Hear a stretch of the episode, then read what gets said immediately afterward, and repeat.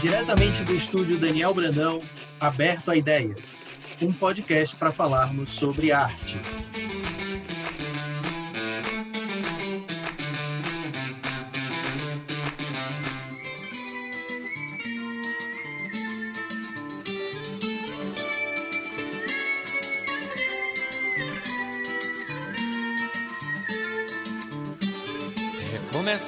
Das cinzas eu faço versos tão claros. Projeto sete desejos Na fumaça do cigarro eu penso na blusa Olá gente, sejam bem-vindos e bem-vindos a mais um estúdio de portas abertas. Mais uma vez com um convidado muito especial Meu querido amigo. É muito orgulho de dizer isso. Zé Wellington está aqui com a gente. Eu quero começar agradecendo muito a disponibilidade, o tempo que o Zé Wellington está dedicando a esse papo, a mim e a vocês que irão assistir esse papo, que com certeza será muito bacana. Então, Zé, muito obrigado. Daniel, eu que agradeço o convite, é sempre um prazer muito grande bater um papo com você. Né? E dentro de um projeto do estúdio, que é um o estúdio como um projeto maior, uma coisa que eu, que eu admiro, tenho um orgulho danado de, em alguns momentos, ter contribuído né, com, com o estúdio Daniel Brandão. Tenho um prazer muito grande de colocar no meu currículo, que já dei algumas oficinas pelo, pelo estúdio, e você também é uma pessoa que você sabe que eu tenho uma grande admiração, que influenciou muito o, a minha carreira, o meu trabalho com quadrinhos, então é um grande prazer. E um prazer estar conversando com você, como sempre. Um dos muito orgulho, que eu mais gosto de fazer. Com muito orgulho de ser seu amigo, meu amigo, de você ter realmente colaborado bastante com o estúdio. Você é o nosso representante sobralense aí do estúdio Daniel Brandão dos quadrinhos, enfim, a gente tem essa ligação que eu tenho certeza que é duradoura. Eu vou começar do começo mesmo, meu amigo. É, você é de Sobral mesmo, Zé? Você nasceu em Sobral? Sim, eu tô desde que eu nasci nessa cidade, passei assim o, o tempo máximo que eu passei morando em outra cidade é, foi um passei uns dois meses morando em Fortaleza é, isso há uns 10 anos, mas assim, minha vida toda foi aqui, nasci em Sobral, minha mãe é legitimamente sobralense, meu pai, ele era do sul do Ceará, da região do Cariri, ele é de uma cidade chamada Milagres, né? então eu misturo dentro de mim o norte e o sul do Ceará, né? mas é, tenho 36 anos hoje, desses 36 anos, todos os 36 anos, muito bem vividos aqui nessa cidade, a Princesa do Norte. Legal, maravilha, cara. E como é que os quadrinhos entraram na sua vida, Zé? Assim, Daniel, é, eu poderia ir para o básico, né? Sempre li Turma da Mônica, Disney, quando era criança. É, mas o momento que eu acho que eu comecei a ser um leitor, ler a sério quadrinhos, foi quando eu me envolvi com super-heróis, né? Tinha 12 anos de idade para 13 anos, quando comecei a ler quadrinhos, quadrinhos da, da Marvel principalmente. O Homem-Aranha foi um personagem muito importante na época, né? Eu tive contato, olha só, com a saga do clone, uma saga criticadíssima do Homem-Aranha, mas eu entrei no meio dela, peguei meio que sem querer numa banca, um, até a do Aranha 98, e minha vida mudou depois daquilo. Eu comecei a ler quadrinhos mais a sério, né? Passei um bom tempo consumindo mais quadrinhos de super-herói, mas aos poucos eu fui uh, ampliando os horizontes, tive contato com os mangás, que também tiveram uma, uma força muito grande na minha, da minha vida como leitor. Né? E depois, é, no momento que eu começo a produzir também, entrar em contato com o quadrinho nacional, que talvez seja o que eu mais leio hoje. Legal, Mas começou né? nesse período, cara. Essa minha pergunta, na realidade, ela tem também um, um outro viés, assim. Você teve alguma influência da família, algum apoio de, de pai, mãe, tio, primo, amigo, professor, enfim? É, porque os quadrinhos, raramente eles entram na nossa vida, assim, de maneira espontânea, né? Normalmente alguém nos apresenta, alguém compra para a gente, alguém nos incentiva, ou a gente vê alguém lendo. É, você teve essa, essa influência externa para os quadrinhos entrarem e fazerem parte da sua vida? É, da minha família mesmo, nem tanto. Acho que minha mãe lia Turma da Mônica, gostava, assim, adorava é, ler Turma da Mônica. Mas, assim, eu falo que minha mãe foi importante talvez para que eu começasse a, a, a, a, ler mais a sério. Né? Minha mãe, como é que já faleceu já, é, quando eu era criança, ela chegava aquela lista de paradidáticos da escola, minha mãe ela optava por no início do ano comprar logo todos os livros de uma vez. E nas férias ela ficava lendo esses livros, os paradidáticos, né? E eu via ela lendo e ela meu que li comentava comigo, e a gente ia lendo junto esses paradidáticos e comentando sobre as histórias que a gente gostava mais, tanto que as aulas começavam, às vezes eu já tinha lido todos os paradidáticos, muito por influência da minha mãe. Tá? Agora, assim, é, eu não tenho muito essa coisa, cara, nem, nem de quadrinhos, nem arte como um todo. É, a família da minha mãe é uma família que, é, que, vem, que vem de um, de um costume rural, assim, sabe? Minha mãe foi criada mesmo no sertão, veio talvez na adolescência, na juventude, já que ela foi vir aqui para Sobral, para a parte mais urbana da cidade. Meu pai é a mesma coisa, né? E assim, eles leem muito, né? Principalmente minha mãe lia muito, era professora, né? Então nesse sentido ela influenciou pra caramba. Mas os quadrinhos quando vai para quadrinhos foi uma coisa meio que natural mesmo. Eu realmente peguei uma, uma, uma, parada na banca. Eu era um leitor muito solitário na época, inclusive. Eu não conhecia muita gente em Sobral que, que, que lesse super-herói, que lesse quadrinhos, né? Eu vivia uma vida muito solitária até um determinado momento que eu encontrei um grupo de amigos que estavam envolvidos com esse mundo nerd, né? E que tinha gente que também lia super-herói. Mas isso aí já mais tarde, quando nos contatos com a internet, né? Mas assim, eu, eu, eu gosto de dizer que minha mãe foi muito responsável é, pelo meu gosto pela leitura. Ela foi uma grande incentivadora.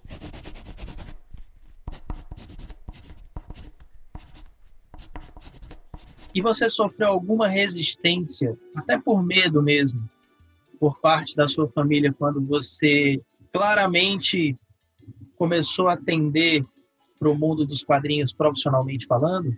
Cara, essa pergunta eu tenho que responder ela de forma muito delicada. Né? Primeiro, assim, eu sempre admiro quando eu vejo alguém dizer assim que estava tá se iniciando nas artes, aí tentar falar de quadrinhos, mas poderia ser música também, poderia ser artes plásticas, qualquer coisa. E essa pessoa diz que os pais incentivaram tal.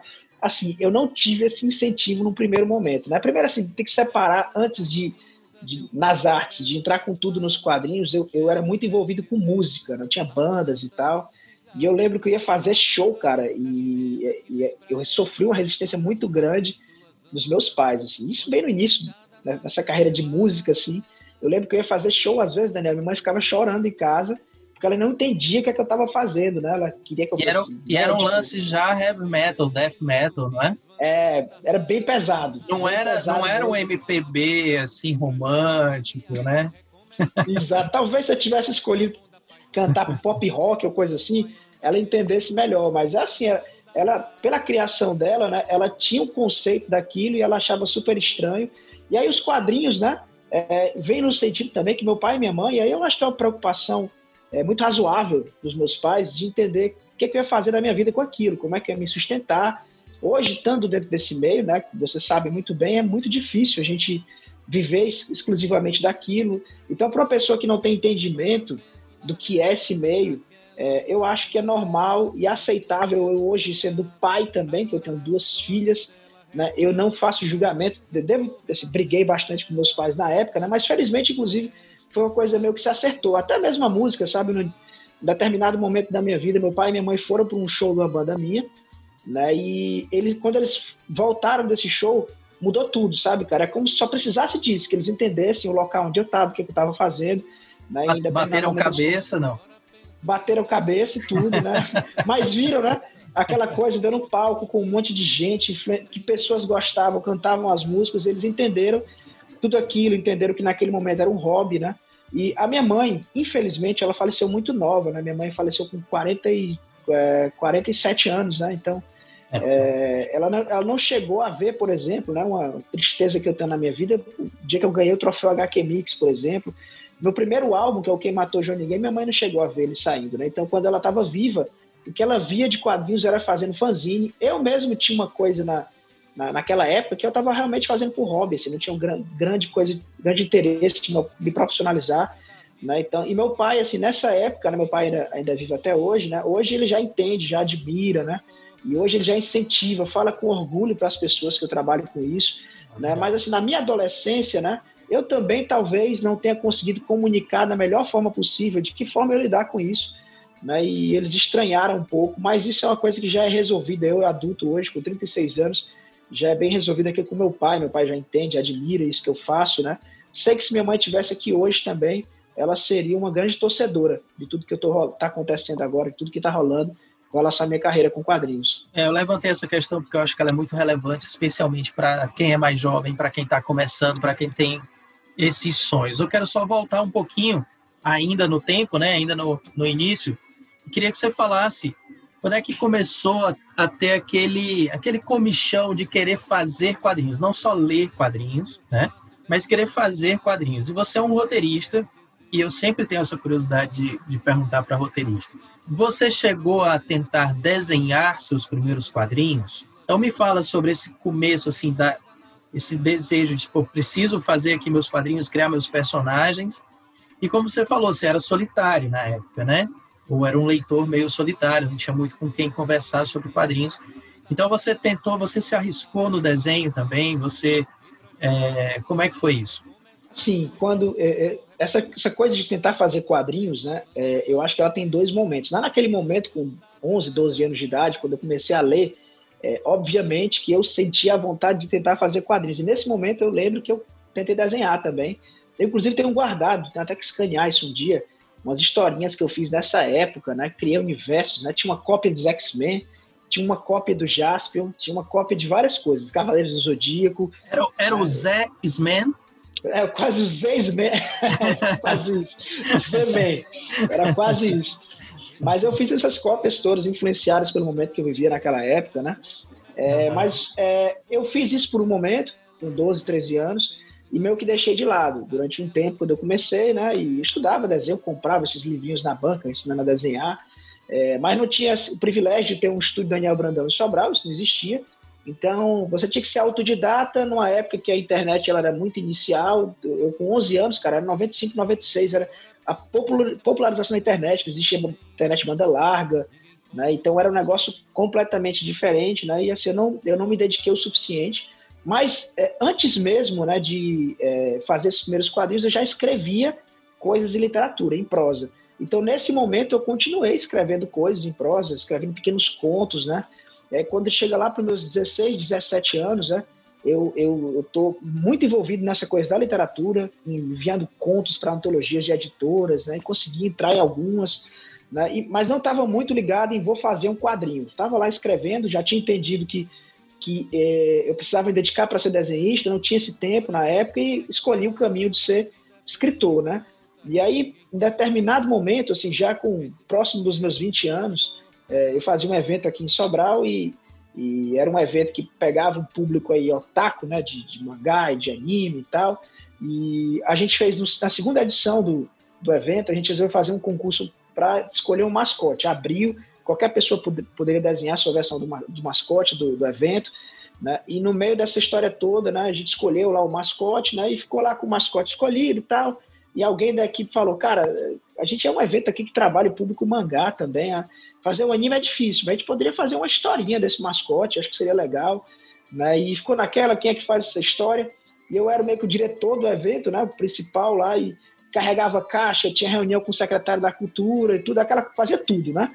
E claro uhum. que no meio dessa história toda sobrou para mim fazer o roteiro da história também, né? Então lá vai nós pensar. Eu lembro que eu fiz uma, um roteirozinho, cara, em papel pautado. Tinha computador na época, nem sei porque que eu resolvi fazer de caneta mas fiz um roteirozinho de tipo umas 16, 20 páginas. Entreguei para o cara, que era o Demetrio Braga, que tinha feito o mascote, tinha sido selecionado. E eu lembro que ele me demorou um tempão para me entregar a história. E aquelas 16 páginas ele transformou numa história de 40, cara. Inventou quadro até onde não tinha, né? E me entregou aquilo. Aquilo foi minha primeira experiência como roteirista. Eu achei fantástico ver aquele trabalho é, concretizado, realizado. E é, comecei então a pensar nessa coisa, cara, eu acho que eu vou fazer quadrinhos, né? Eu sempre fui muito é, a, a, música entrou dessa forma é, de, de, ver as pessoas fazendo e achar que eu poderia fazer também. Isso é muito uma característica muito minha. Faço mil coisas porque eu já tentei fazer mil coisas, né? Agora que eu tô ficando mais velho, até tô mudando um pouco isso, tô focando mais, mas e foi isso. Comecei naquela época dentro dessa coisa do evento. Eu peguei de cara todo mundo que tinha participado do concurso lá para do mascote do evento e criei um grupo de estudo de quadrinhos aqui em Sobral na época que se chamava Gatai, né? E nosso objetivo era se juntar, a gente uma vez por semana se juntava na casa de alguém, conversava e daí surgiram minhas primeiras histórias. Eu como roteirista que não desenhava, isso para mim foi uma mão na roda, cara, porque foi uma tática que eu usei para trazer desenhistas para mim. A gente fazia histórias curtinhas, de quatro, oito páginas, né? Essas histórias eram compiladas num fanzine chamado Gataizinho. E graças a esse grupo, né, um monte de gente assim, um monte de gente mais nova, começando junto comigo, que, que minhas primeiras produções começaram a sair por conta do Gataizinho, né? Por, por entender que eu ia precisar para sempre dessa figura do desenhista se eu quisesse fazer quadrinhos. Né? E eu tenho, inclusive, um, uma gratidão muito grande por todos os meninos que fizeram parte do Gatai, pelo tempo que a gente ficou juntos, se reunindo, fazendo evento. Né? Isso foi muito rico para mim, trabalhar fanzine para mim foi, foi importante demais nessa época. E foi o que conseguiu fazer com que eu, roteirista, me tornasse quadrinista também, né? Eu, escritor, Maravilha. me tornasse quadrinista, no caso.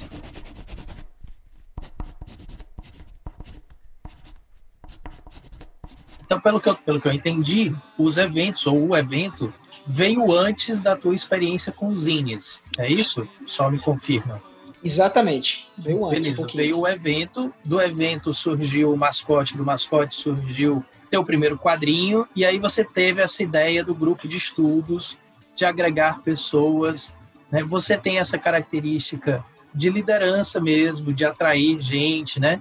E essa inteligência de perceber a, a, que, que agregando essas pessoas, que atraindo essas pessoas, que juntando esse grupo, inclusive com o grupo de estudos, você teria como desaguar suas ideias e fazer parcerias e criar publicações próprias. É, eu acho isso inteligente, eu só estou aqui organizando o que você falou, né? Isso não é exatamente a pergunta, estava na minha pauta, mas você já, já respondeu.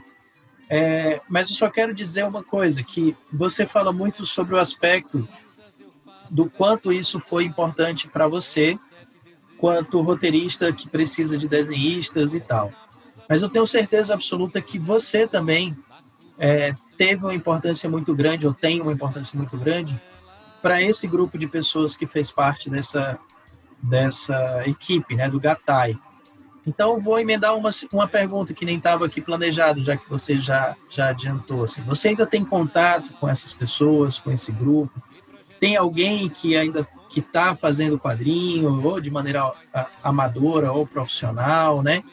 Ou, ou o grupo se desfez, foi cada um para um lado e vocês não têm mais contato? Assim, são vários casos, mas assim, eu acho que para muitos que passaram lá pelo Gatai, é, esse foi um, pro, pro, um, projeto, um processo que foi decisivo na vida deles. É porque tem alguns que eu acho que são que vale a pena até citar aqui, né? Um dos caras que, que coeditava o Gatai comigo, que é o Wesley Braga, hoje ele não faz mais quadrinhos, ele, ele saiu disso, mas hoje ele é um artista plástico muito conhecido aqui em Sobral.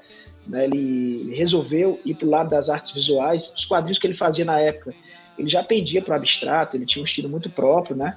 Em determinado momento ele viu que era mais a dele, as artes visuais, mas toda vez que eu converso com ele, ele lembra né, que o Gatai foi essa luz para ele, né? Ele trabalhava com outra coisa, era designer gráfico, né? E empregado de um lugar e hoje ele trabalha com artes visuais, tem uma galeria. Né? Um exemplo muito legal também é, é o Lucas Ricaro, que é daqui de Sobral e hoje mora em Fortaleza. É, era um, dos, era um menino na época, cara. Quando ele entrou no Gatai, ele devia ter uns 12, 13 anos e era um animalzinho, sabe, Daniel? O cara desenhava muito, assim, no estilo mangá. Ele chegou na primeira reunião da gente com uma história, sei lá, de umas 15, 16 páginas pronto, que já é muito legal. E no estilo, assim, muito, muito bacana, assim, com, com uma perspectiva legal, com anatomia legal dentro da proposta de seu mangá e tal. Me chamou muita atenção da gente na época, né? E eu tinha perdido contato com ele, né? E ficava pensando nele, triste, porque ele era um cara que tinha um futuro muito legal, assim, com quadrinhos. Eu fiquei muito feliz que ele entrou em contato comigo há alguns meses, né? E ele hoje está ah, estudando, acho que é sistemas de mídias digitais em Fortaleza, na UFC. Né? Uhum. Né? E está ligado à oficina de quadrinhos. Ele entrou em contato comigo para me convidar para dar uma aula na oficina de quadrinhos. Olha eu, cara, só, fiquei feliz cara, demais. Que legal. Du fiquei duplamente feliz, né, Daniel? Primeiro, por ser convidado para a oficina de quadrinhos, que é um, é um, projeto que você conhece muito bem e que eu tenho uma admiração enorme, cara, né? Pela, pela contribuição que deu para a cena de Fortaleza e, e, e, e por osmose para o Ceará como um todo, né? E fiquei feliz também de saber que o Lucas ele está na oficina, está se dedicando, né? E está procurando continuar produzindo, porque é um cara que tinha um futuro desgraçado, né? Então, assim, que legal que hoje ele está vinculado ao, ao, projeto. E aí eu sei que até as pessoas que, que não, não fizeram, não continuaram fazendo quadrinhos, sei que para eles foi um momento muito legal, né? Muitos são meus amigos até hoje, partiram em outros rumos, né? Eu não questiono, eu não julgo, Daniel, porque é, é, eu vivi aqui o que é fazer quadrinhos em Sobral, cara. Você faz aí em Fortaleza, sei que tem um monte de dificuldades, mas quando você vem para Sobral, cara, o negócio fica mil vezes pior. Tem outras questões também, a maior parte da galera que estava no grupo é, era uma galera que, que vinha de bairros periféricos aqui de Sobral, então é muito fácil para mim hoje, meu amigo, chegar a dizer assim, ó, produzir quatro álbuns, fui para a CCXP, fui para o FIC, eu tenho condições, né, cara? Eu, de, eu, sou da família de classe média, né? Tive um monte de privilégios. Para essa galera, né, nem, nem, nem sempre as coisas são tão fáceis, sabe, cara? Então, eu nem, não julgo, né? Não questiono. Naquele momento, eu tentei ajudar o máximo possível essa galera para que pudesse seguir esse sonho, né? mas entendo que muitos deles às vezes escolheram outros caminhos e ok, eu acho que é isso mesmo, né? Claro, não tenha dúvida que isso marcou a vida deles positivamente de uma forma ou de outra. Mas aí um, uma palavra que, que eu vou pegar como mote aqui é a palavra estudo, né?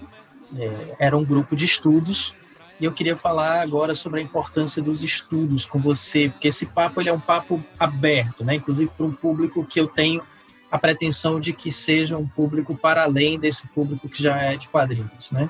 Quero, eu quero dialogar com outras pessoas também. Então, eu quero falar sobre a importância dos estudos para você, né? É, você é formado em administração, você é uma pessoa que, como eu lhe conheço, você é uma pessoa que planeja muito bem a sua carreira, né? Então, eu queria que você falasse para mim o que os estudos formais lhe ajudaram no que os estudos formais lhe ajudaram, né? no que a administração te ajudou, é, a tua base de, da escola te ajudou como escritor, né? você já falou da sua mãe em relação à leitura. É, daria para a gente conversar um pouco sobre isso, assim, a importância dos estudos formais é, para a sua carreira, para a sua carreira de escritor de quadrinhos? Dá demais, assim, cara, é, é muito doido a gente estar tá gravando esse papo hoje, né? Não, não, sei se eu posso datar o papo, Daniel, me desculpa, acho que ser lançado Pode. depois, mas Pode. tem uma coisa tem uma coisa interessante sobre o dia de hoje. O dia 9 de setembro é conhecido como o dia do administrador, né? E é muito maluco pensar hoje, né? Porque eu vou te falar, eu escolhi fazer administração quando eu saí da faculdade, né? É, qual, qual, era o, qual era o plano primeiro? É, existia expectativa do meu pai e da minha mãe na época que eu fizesse outra coisa, que eu fosse médico ou advogado, sempre fui muito estudioso no colégio, né? Eu, eu, eu, talvez esse estereótipo do nerd eu tenha mesmo, eu tirava notas boas, né? Ainda que é, tenha sido mais até meus 11, 12 anos de idade, assim, minha quinta, sexta série, mas eu sempre fui um cara que gostou de estudar, sempre fui um cara que gostou de ler, né? E tinha muita dificuldade na escola, né? E quando eu chego no terceiro ano, vem toda essa expectativa da minha família, fazer direito, fazer é, medicina. E eu, na época, fui na, fui na onda, né? Primeiro vestibular que eu fiz, inclusive, para direito, na estadual daqui de Sobral. É, na época, a gente não tinha tanta faculdade particular como tem hoje aqui, então eu só tinha estadual para entrar. E era um vestibular concorridíssimo, assim, né? Tipo, não tinha muita coisa, era muito concorrido mesmo na época, né? Acho que você deve lembrar, hoje nem tanto, mas há 20 anos atrás, cara, fazer direito era uma parada complexa. Acho que inclusive você fez também direito. Eu fiz, né? pois é, exato. Pois é. Eu, eu, sei muito lembra. bem como é. Sabe muito bem. Exatamente. Então, naquela época que a gente fez vestibular, cara, era uma parada super concorrida e eu fiz vestibular para direito. E no primeiro vestibular eu fiquei nos classificáveis, fiquei em quarto classificável. Lembro que eu fui lá para estadual para ver se eu entrava nos classificáveis, entraram só dois e eu fiquei de fora. E aí, meio do ano, vou fazer vestibular na estadual de novo. Na época, o direito só tinha uma vez por ano na estadual daqui, que é a UVA.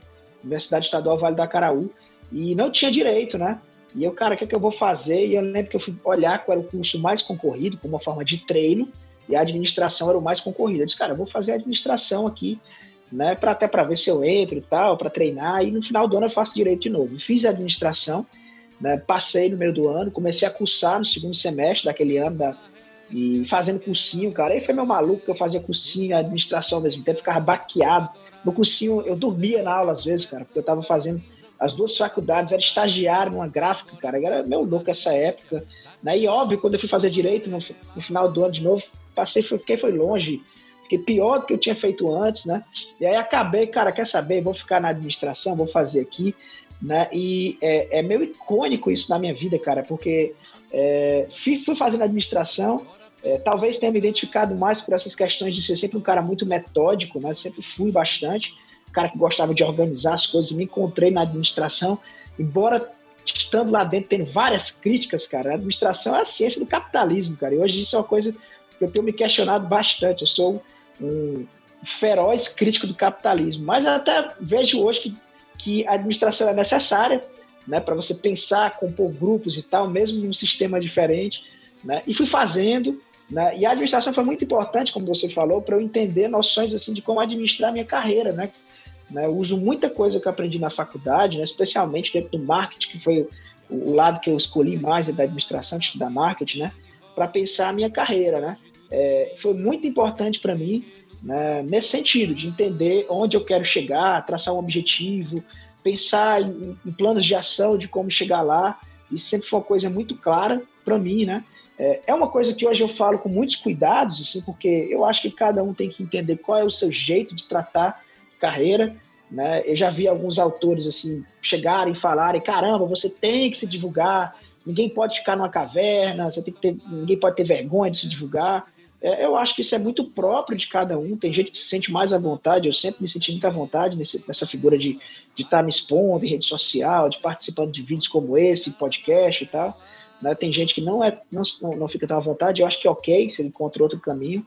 Mas para mim, nesse sentido, sempre foi muito importante, sabe, cara? Assim, de pensar é, em como eu poderia fazer isso dar certo. A gente sabe que é muito difícil você viver de quadrinhos.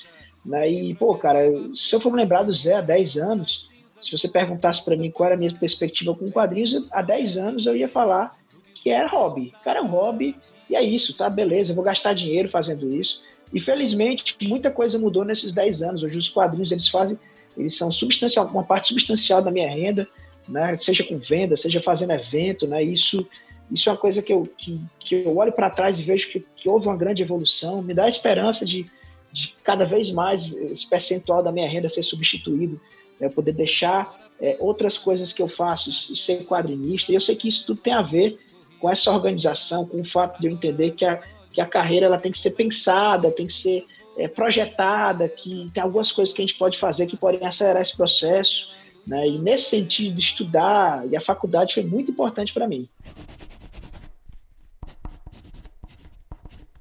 Você passou um tempão trabalhando no Sebrae, né? É, eu não sei exatamente se depois que você se formou, se já na faculdade você entrou, mas o que eu acho de mais relevante disso é que lá dentro, né, você uh, você trabalhou em muitos eventos culturais. Eu chamei de eventos culturais porque assim, eu conheço os eventos mais relacionados a quadrinhos, mas eu imagino que outro que tenha sido algo mais mais abrangente aí a sua experiência, né?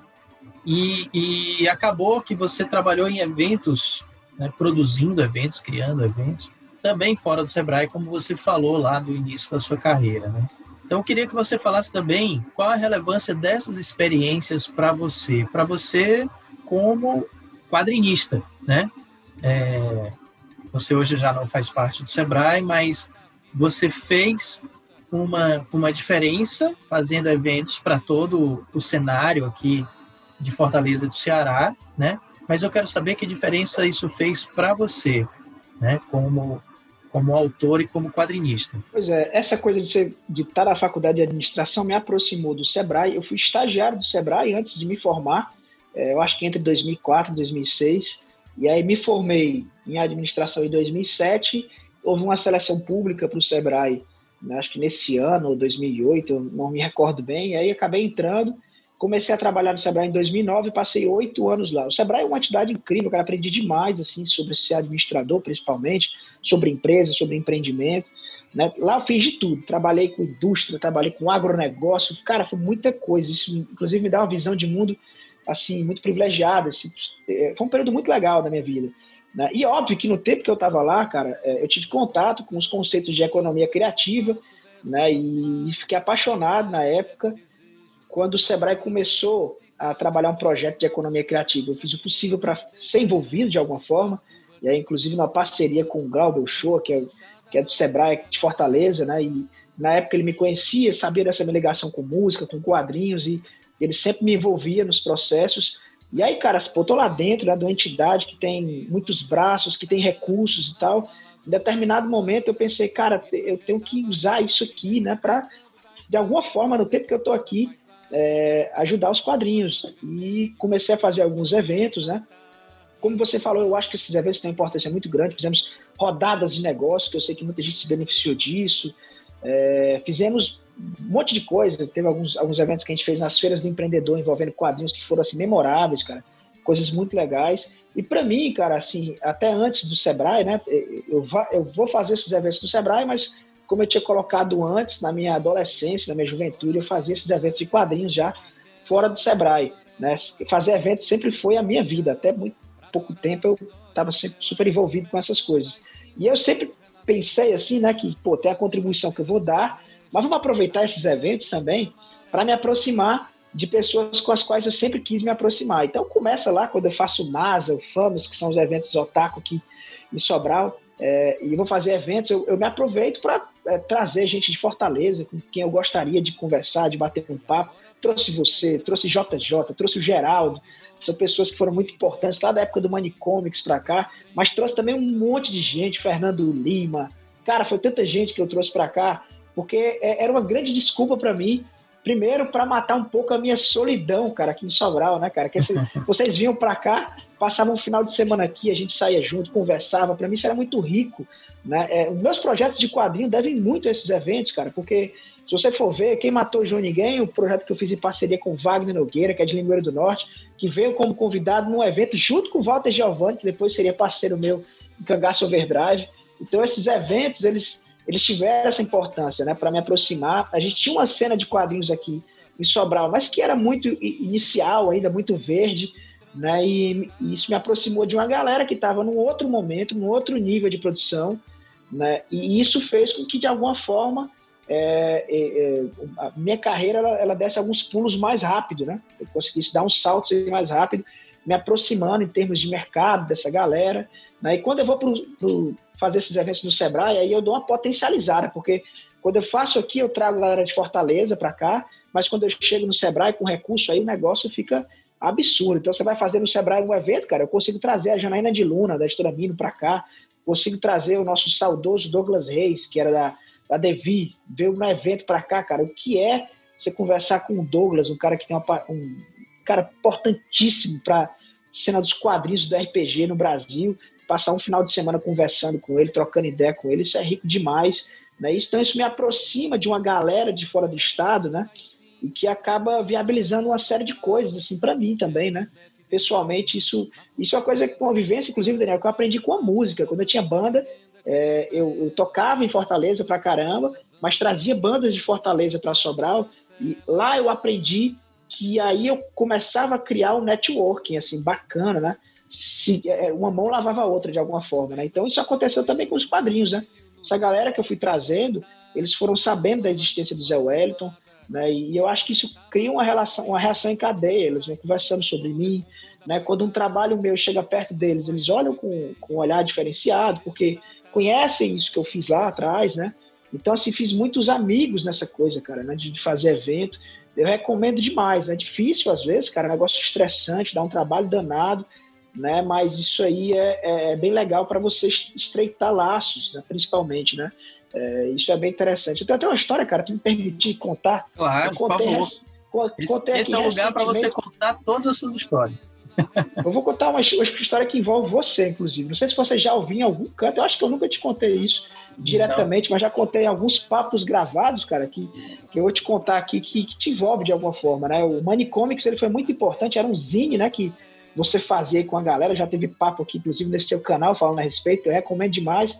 Adorei o papo que foi você, Geraldo, JJ e o Mino, cara, Isso. que papo legal, né? E vocês contaram várias coisas, né? E o Manicomics, que esse fãzinho que vocês fizeram, foi muito importante para mim. A gente fazia o Gatai, achava que eu achava que eu não ia para canto nenhum com aquela coisa xerocada, né? E quando eu tive contato e soube que vocês faziam no Manicomics, que vocês tinham até ganhado o HQ Mix, cara, prêmio, eu pensei, caramba, cara, dá, cara, eu acho que, pô, isso aqui é legal, isso aqui vale a pena continuar fazendo isso, né? E eu falo para muitas pessoas, quando as pessoas me perguntam assim, é, o que é que os quadrinhos te trouxeram, né? Né? Tem gente que já me perguntou diretamente, grana, quanto você ganhou aí e tal, né? E eu sempre conto para eles que o momento que eu soube que isso era, era legal, assim, que seria legal para mim, foi o dia que eu ganhei uma pizza. Uma pizza, cara. Né? E que pizza foi essa? Eu lembro que eu ainda tinha nem lançado Quem Matou João Ninguém ainda. E eu estava em Fortaleza e você fez o um contato comigo e me convidou para comer uma pizza na casa do JJ Marreiro. Né? E uhum. para mim, cara, é, o dia que a gente foi lá conversar, tínhamos nós três conversando. Infelizmente, o Geraldo não morava em Fortaleza na época, estava é em Natal verdade. já, né? Porque senão teria sido aí sim a, a trinca completa, né? Mas Geraldo, depois, em, outro, em vários outros momentos, eu comi essa pizza com ele, inclusive aqui em Sobral. Mas naquele momento que eu fui para casa do Jota, né? É, para mim, a gente comendo uma pizza, conversando, eu conversando meio que de igual para igual com vocês, assim, é, eu, eu é, fechou ali um ciclo, né? E eu percebi que era legal aquilo ali, cara. Pô, cara, eu tô aqui sentado com os caras que eu consumia, né, e tal, né? né e para mim essa pizza ela foi um primeiro pagamento assim, né? Não, não de vocês, mas o pagamento da vida, de repente assim, né? Por todo o esforço que eu estava fazendo, ter, vocês já tinham ido para evento em Sobral nesse momento, já tinha feito coisas juntos com, com vocês, né? E eu conto muito essa história, cara. Então, às vezes, Legal, a gente só precisa cara. descobrir qual é a nossa pizza nos quadrinhos, né? Né? Porque os meus checkpoints, os meus é, momentos importantes dos quadrinhos, né? De, é, eles, eles são bem diferentes da grana, né? E a grana eventualmente veio também. Depois eu comecei a ganhar uma graninha com isso, mas é, eu acho que quem vai fazer quadrinhos e, e a moral dessa história talvez seja essa. Muitas vezes eu encontrei com pessoas assim no nosso meio, Daniel. Você deve ter encontrado também com gente que chegou com ideia mirabolante, querendo ganhar grana com quadrinhos, achando que, olha, tá aqui, olha isso aqui que eu tô trazendo. Eu vou ser o novo Maurício de Souza. O caminho do Maurício de Souza é esse, vai ser isso aqui. Ou eu vou ser o novo Akira Toriyama. A gente já encontrou com esses caras, né, que vieram, né? Os caras às vezes não tinham, não tinham nem história com quadrinhos, sabiam, mas chegaram lá, achavam que, que aquilo ali que eles tinham era, putz, é, vai mudar o mundo dos quadrinhos, né? E quando esse cara chega, eu sempre fico assim e falo que, pô, cara, você pode ganhar dinheiro com isso, mas eu acho que não é assim que começa, sabe? Não é, não é esse o primeiro caminho. Então, vamos começar com uma pizza, né? Já vamos começar com a pizza. A pizza, eu acho que é o lugar mais legal para começar a pensar uma carreira, cara. Então, essa seria a grande moral dessa história. E comemos várias pizzas juntos depois disso, várias, inclusive em Belo Horizonte, né? É, a gente tem, eu tenho, como eu falei, muito orgulho aí de, de ter você como amigo nessa nossa empreitada, nesse nosso caminho. Mas você citou, pouco antes da pizza, o Quem Matou João Ninguém. Então, eu queria falar sobre seus álbuns, né? Eu acho esse um grande salto, assim, de quem é, tá ali fazendo zines, quem estava fazendo eventos, né? É, escrevendo seus contos de literatura e, de repente, de repente, para gente aqui de Fortaleza, aparece o Quem Matou João Ninguém, do Zé Wellington, né? Esse álbum maravilhoso, lindo já de cara, uma capa muito bonita, muito chamativa. E, e a gente sabe que, que há uma, um sonho dentro de cada, de cada autor de quadrinhos de um dia, de repente, fazer um álbum. Você conseguiu realizar isso logo com Quem Matou João Ninguém, né? Que foi seu primeiro álbum em quadrinhos, né? Eu queria que, já que a gente falou muito de planejamento, assim, Resumidamente, como se deu esse planejamento desse álbum? Quais foram os teus maiores obstáculos né, a serem superados? E qual foi a repercussão desse teu primeiro trabalho? Cara, é, é, bem maluco, assim. Quem matou o João Ninguém, ele começa né, com essa inquietação, esse certo fetiche que a gente tem pelo impresso, né? Que nós temos um álbum, né? Uma história longa e tal. Né? É, dentro dessa coisa de planejamento de carreira, uma coisa que eu me dei conta muito cedo, né? É, eu não sei, posso estar errado, mas foi criado na minha cabeça que um álbum seria uma coisa importante, né? Para você chegar, né? Para você dizer que você existe né, dentro do mercado. Eu acho que hoje, inclusive, essa realidade já mudou um pouco, né? Lembro que estou falando de 10 anos atrás. Hoje a gente tem gente aí que tem carreiras incríveis, assim, fazendo tirinha mesmo no Instagram, né? Então, mas naquele momento, né? Eu dentro da minha posição, sendo roteirista e tal, eu senti que eu precisava de uma história de fôlego, uma história maior, né? Para dizer ao mercado a, a, a, que eu vim, né? Então, é, o que é que acontece? O que era quem matou o Johnny Gay? Eu já sabia que eu queria fazer isso, então comecei a pensar que eu deveria criar uma história grande. Na época eu estruturei que eu precisava de uma história de mais ou menos 100 páginas para fazer. Né? Uma coisa meio maluca, né? Tem, posso podemos até fazer as críticas disso daqui a pouco. Mas é, é eu tinha feito esse evento, tinha vindo para cá, para Sobral, o Walter Giovanni e o Wagner Nogueira. O Wagner Nogueira veio como assistente do Giovanni. O Giovanni se conheceu na internet, uma rede social.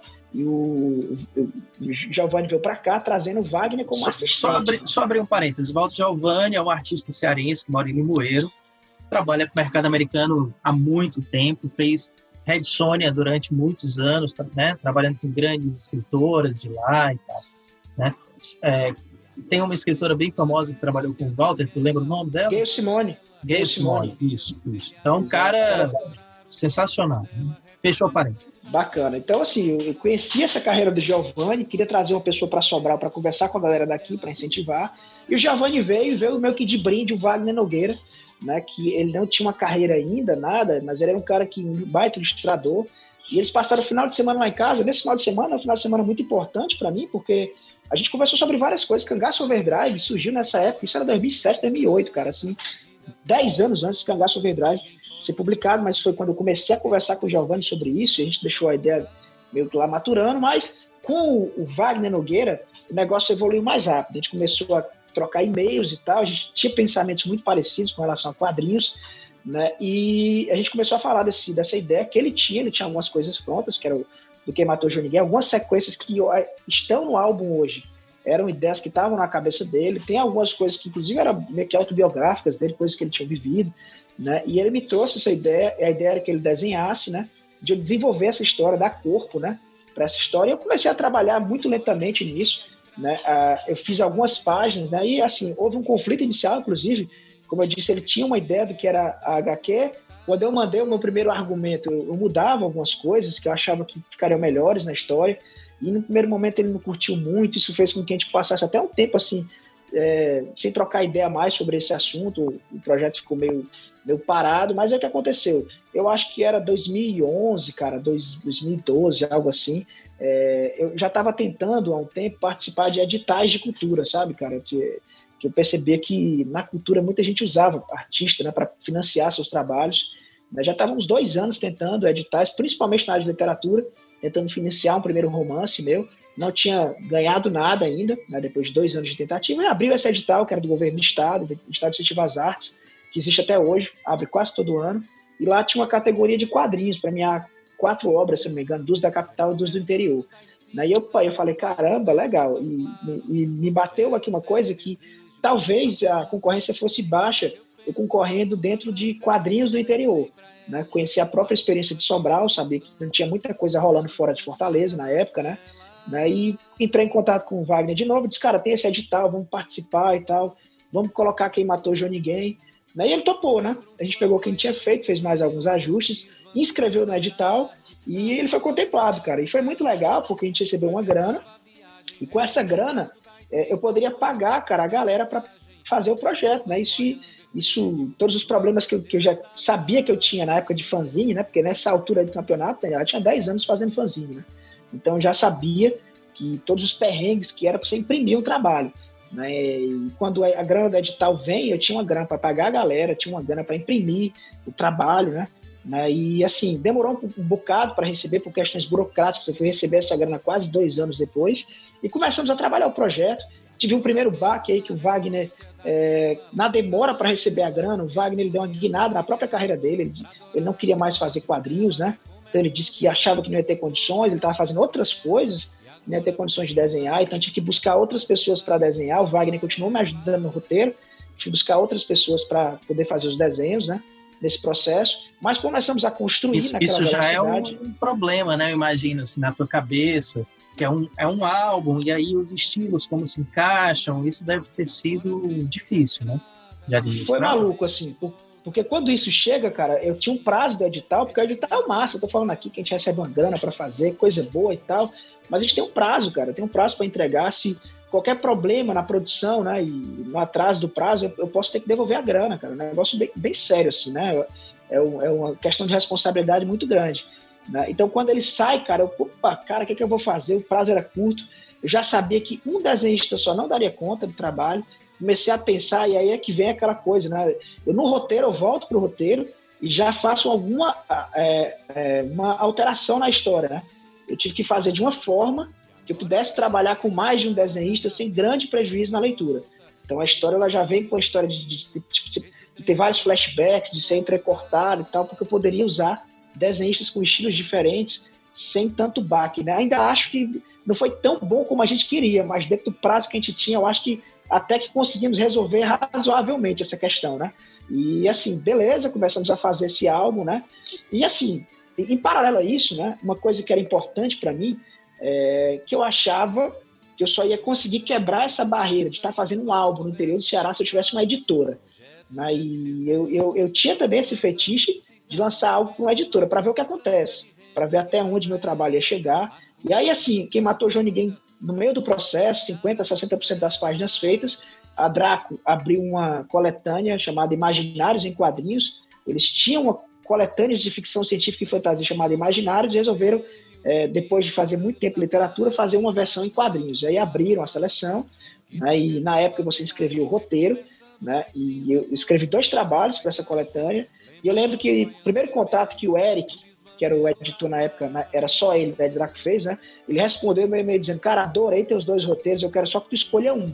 Porque eu queria variar o número de pessoas e eu falei, opa, que legal, o cara curtiu aí o meu jeito de fazer a história. Inclusive, nessa coletânea, publiquei um quadrinho com uma pessoa que você conhece muito bem, que é o Marcos Rosada, que também amigão nosso, né?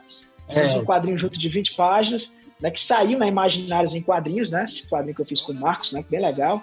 E beleza, quando eu saio Imaginários, o Eric manda um e-mail para mim. E no e-mail ele fala o seguinte: olha, Zé, a gente publicou esse, essa coletânea aqui em quadrinhos, a gente está muito afim é, de publicar álbuns também. Só queria, caso você tenha alguma ideia de álbum aí e tal, a gente queria ter, ter prioridade para poder dar uma olhada. Se você tiver afim, a gente quer conversar. E o cara tava, tava com quem matou o João Ninguém 70% pronto já, bicho. Isso aí é uma coincidência desgraçada, né?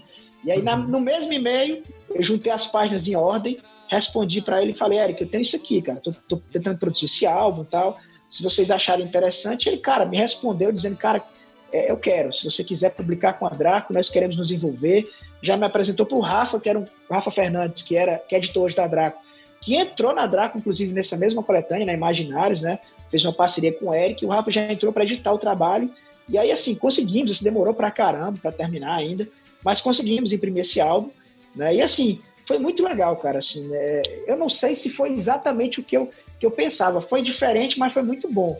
Né? Quando o álbum sai, ele joga uma luz assim, em cima de todos nós. Né? E para mim, especificamente, eu sei que muita gente começou a ver aquele cara que fazia fanzine só de uma forma diferente, né? Porque é, não é questão de ser um bom escritor ou um bom roteirista ou um roteirista ruim. A questão é que eu consegui fazer uma coisa que é muito difícil. Gente sabe o que é, que é conseguir fazer uma história longa, né? Houve todo um estresse de gestão e tudo. Quem já passou por isso sabe o que é isso. Então, para o mercado, né, eu dei uma mensagem que talvez eu fosse um cara que tivesse condições de terminar álbuns, né, que, que, que fosse um cara para se prestar atenção de alguma forma. E quem matou Ninguém teve uma, uma história legal, porque ele foi lançado em 2014, 2013, 2014. 2014 então ele foi lembrado no HQ Mix de 2015, né? Eu concorri como novo talento roteirista na época, né? Então já foi uma coisa assim legal, que deu mais uma luz assim, em cima do meu nome, né? Então, nesse sentido, quem matou João Ninguém foi muito legal. Talvez eu tivesse mudado algumas coisas, foi um trabalho muito longo, um trabalho inicial, né? São 96 páginas, cara, né? E eu acho que talvez eu pudesse ter começado com um pouquinho menos, teria dado menos trabalho, talvez até eh, eu entregasse um produto assim mais legal, mas eu gosto de olhar para essa história, né? Porque era o retrato do Zé Wellington da época, tem muita coisa que eu acho muito legal que a gente colocou ali, eu e Wagner, né? E tem uma importância muito grande na minha história, cara. Eu, eu gosto muito do álbum. E aí, se eu não me engano, no ano seguinte, me corrija isso, você já chega com um novo álbum, né? Steampunk Ladies, Vingança a Vapor, é isso? Deixa eu conferir. Isso. Vingança a Vapor, em parceria com o Diamorim, outro artista de Limoeiro do Norte, né? Também com experiência no mercado americano, né? De quadrinhos. Esse, já vou dar spoiler, esse te rendeu um prêmio HQ Mix, né? Na categoria Novo Talento Roteirista. É, 2016, confere? Isso, 2016. 2016. Então, assim, já vou começar daí. Como foi para você essa realização, meu caro? Que importância isso teve para você naquele momento? Olha, cara, para mim, assim, eu não tenho nem como explicar, assim, sabe? É, é, entrou uma lembrança que é, no meu Facebook, né, que foi mais ou menos nesse período que eu fui a São Paulo há quatro anos para receber o, o, prêmio. Cara, eu, eu, não sei nem explicar direito, porque, como eu falei, assim, na minha cabeça de administrador, tracei algumas coisas que eram espécies de checkpoints aí na carreira, que se eu alcançasse esses checkpoints, é, é o checkpoint no jogo de videogame é um ponto que você alcança que se você morrer, você não volta mais para o começo, você volta para aquele canto. Então é um marco assim, interessante na carreira para dizer que você está andando mesmo, que você está alcançando alguma coisa. Né? E o HQ Mix era uma coisa que eu que era um sonho que eu tinha, né? Desde que eu, que eu via lá atrás do Money Comics, né? que, que eu entendia como sendo um, se eu chegasse naquele ponto, né, é, eu estava fazendo as coisas do jeito certo, né? E, e foi muito legal assim ser indicado, né? O HQ Mix tem até uma coisa para falar. O Quem Matou João Ninguém nem foi, na verdade, minha primeira indicação. Olha que maluco. Em 2008 eu lancei um quadrinho online, que era que vinha junto com a com o CD da minha banda, que era Sobre o Fim. E era um quadrinho que de 12 páginas só, Daniel. Eu peguei 12 páginas e, e peguei três desenhistas, cada um fez quatro páginas, e a gente pegou uma música e transformou numa história em quadrinhos, lançou na internet. E, e foi uma surpresa para mim em 2009. Esse quadrinho ele foi indicado ao HQ Mix na categoria edição única, one shot, algo assim, sabe? Inclusive, para mim Legal, foi uma surpresa não, na época. Não lembrava, cara. Legal isso. É, chama Interlude. Olha que bacana. Eu fiz com a galera do, do grupo Gatai, até uma lembrança boa de se ter. A gente estava numa reunião na minha casa do Gatai. Sempre quando saía a lista da, da relação do HQ Mix, dos indicados, eu sempre, todos os anos, eu, eu olho para ver se eu li tudo, para ver se tem alguma coisa que merece eu ir atrás e tal. E eu lembro que estava na reunião, domingo à tarde, saiu a relação do HQ Mix. E eu falei, galera, é importante sempre olhar a relação do HQ Mix para ver coisas legais. E abrir no navegador para todo mundo que estava lá. E a gente começou a passar a barra de rolagem. Cara, quando aparece interlúdio lá, que era o quadrinho, que comigo estavam umas duas ou três pessoas, menino, cara, menino de 14 anos que tinha feito comigo isso. A gente começou a saltar, pular, gritar na minha casa na época, né?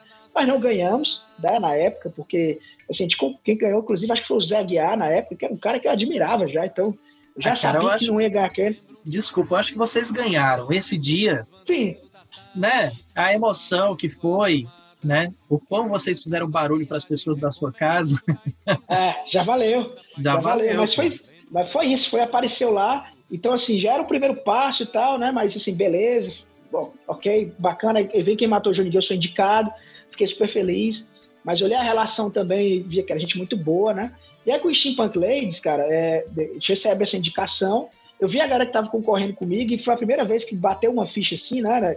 Que, que eu acho que eu tava, deixei a modéstia de lado, que eu olhei assim, cara, aqui eu acho que é um ano que eu tenho chance, cara. Pode ser até que eu que dessa vez eu leve o troféu, né? E sim, foi uma felicidade muito grande, cara. Ser selecionado, recebeu uma mensagem do Jal, assim, é, uma semana antes dele revelar o, o, a, o prêmio, né? E foi muito doido. Nessa época eu estava envolvido, assim, num evento é, do Sebrae gigante, cara, tá cheio de estresse. Era um sábado, de manhã, um, empresário tinha me acordado, me ligando, assim, me esculhambando no, no, telefone, cara, por causa de um evento que eu tava fazendo em Sobral, que era no meio da rua, e que tava prejudicando o negócio dele. Então eu acordei com esse cara me esculhambando, então foi um dia que eu acordei assim super mal, e aí, quando é assim, algumas horas depois, como é a montanha russa da vida, o Jal me manda uma mensagem, né?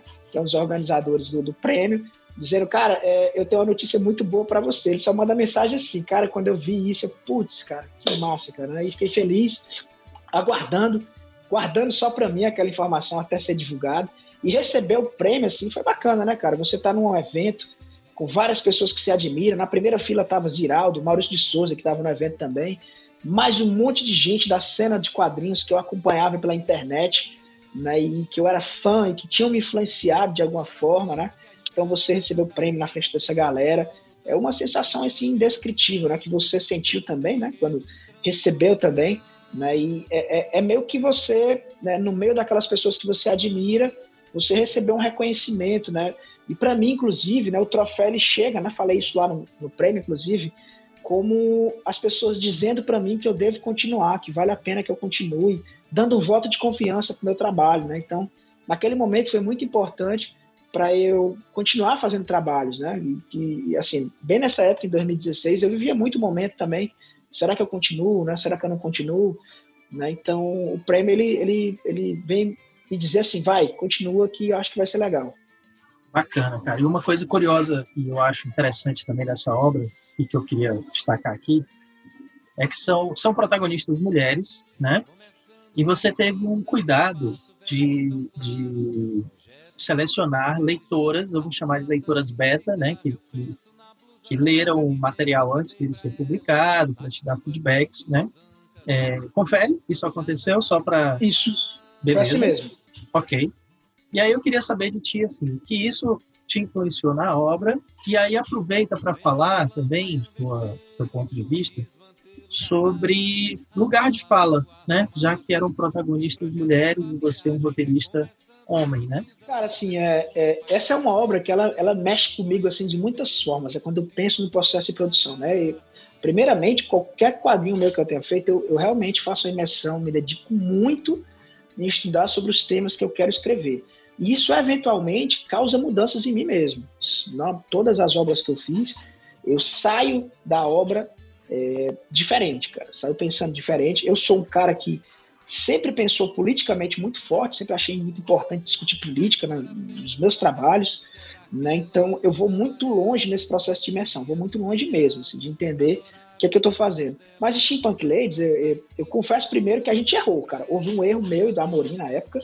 Né? A gente tinha uma boa vontade muito grande de contar essa história que falava sobre representatividade feminina, sobre o papel das mulheres na sociedade, tá? E começamos a fazer, né? Mas muito tarde eu percebi que é, talvez esse fosse um trabalho que eu tivesse que ter envolvido mulheres já na etapa de construção, né? e não houve esse envolvimento.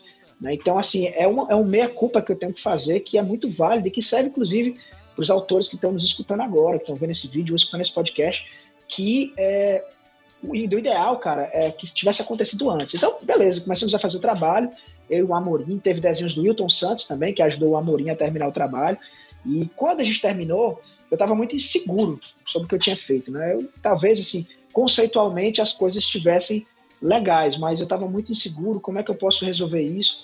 E para é, diminuir um pouco né, esse erro que a gente cometeu de não ter envolvido meninas logo no começo, a gente teve essa ideia de trazer algumas leitoras, né, mulheres com visões diferentes de mundo, né, eram quatro mulheres, todas elas com visões muito diferentes de mundo, e pedir para que elas lessem o trabalho, dessem a opinião delas.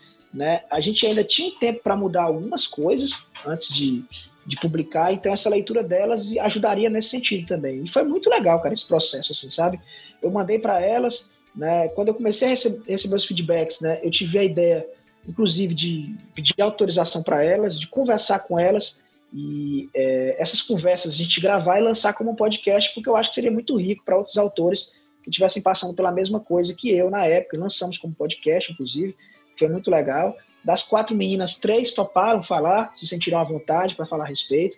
E é um podcast onde elas me colocam na parede, assim, falam de vários erros do quadrinho, né? E muitas coisas que elas falam lá a gente conseguiu mudar, né? Principalmente em nível de texto, né? Não conseguimos mudar tanto o desenho, porque já estava muito na época de muito em cima da hora para sair.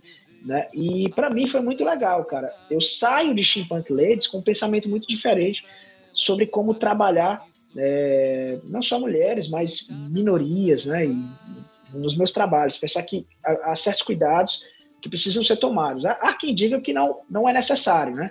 Eu acho que entra até numa crença ideológica de cada um. Eu acho que é muito importante. Acho que o que a gente escreve tem impacto na vida das pessoas. O que a gente, as histórias que a gente conta, cara, elas influenciam pessoas, né? Influenciam. Eu fui influenciado muito pelas histórias que eu li. Minha construção como pessoa, ela é feita em cima de várias histórias que eu li, de coisas que eu vivenciei, entre elas as histórias que eu li. Então hoje eu tenho uma preocupação muito grande com que eu, com os temas das minhas histórias, com o que eu estou escrevendo. Né? As histórias têm poder de estereotipar assim um determinado segmento e isso traz danos muito grandes. Né? Então é o Steampunk Ladies ele foi muito instrutivo para mim nesse sentido. O que vem depois de Steampunk Ladies vem muito influenciado por esse processo. E entre Steampunk Ladies e Cangaço Overdrive, sua próxima obra, tem um, tem um delay, não tem? Tem um tempinho aí que você passou alguns anos, não? Dois anos, três anos sem, sem lançar algo? Dois anos, cara. Passei dois anos é, eu não vou dizer que parado. Durante esses dois anos, eu fiquei trabalhando nos dois trabalhos que seriam lançados na sequência, né? É, mas, mas, esse, mas esse delay tem alguma influência do peso de um HQ Mix? Ou, ou, dessas questões que você acabou de citar também? O peso que eu digo de você se cobrar, né? Pela a minha próxima obra, eu preciso, sei lá, chegar num, num patamar X aí. Estou falando que, como autor, às vezes isso acontece na nossa cabeça, isso pode nos travar um pouco, né? Pode fazer a gente diminuir um pouco o ritmo. Isso aconteceu com você ou esses dois anos é, foi por acaso? Assim, não, não tem. Não foi por acaso. Há fatores, né? Eu acho que até vale a pena comentar esses fatores. Não foi tanto o peso do prêmio, né? Ainda que, eu pensando aqui agora, talvez haja, mas não no sentido de produzir uma obra que seja tão boa, né? É. Houve muito peso, Daniel, foi de eu repensar a minha vida, assim, sabe, cara? Tá, cara, eu tô indo a São Paulo.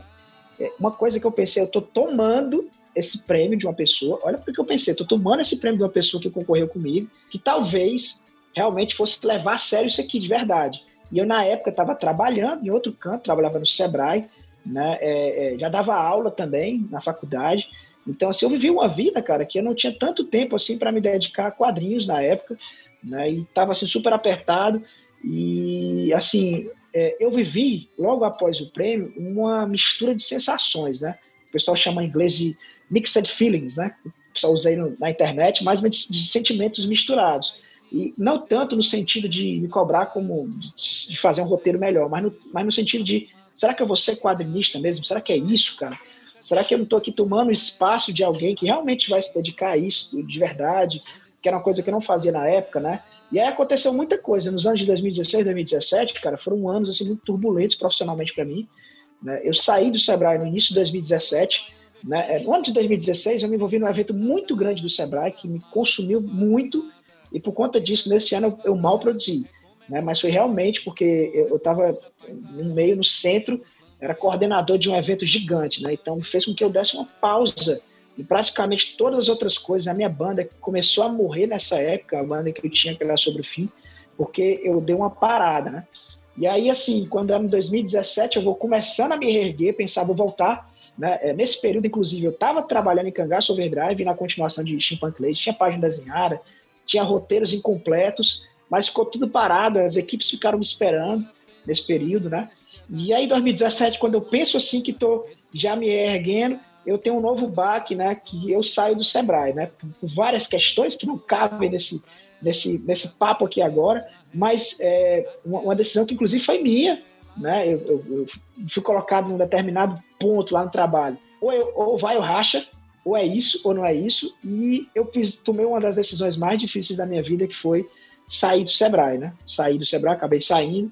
E aí entro no novo período complexo, né? Quando eu saio do Sebrae, saí do Sebrae no dia, no dia seguinte, eu assumi uma sociedade, uma agência de publicidade, comecei a ser empresário, assim, né, de verdade, pela primeira vez na minha vida.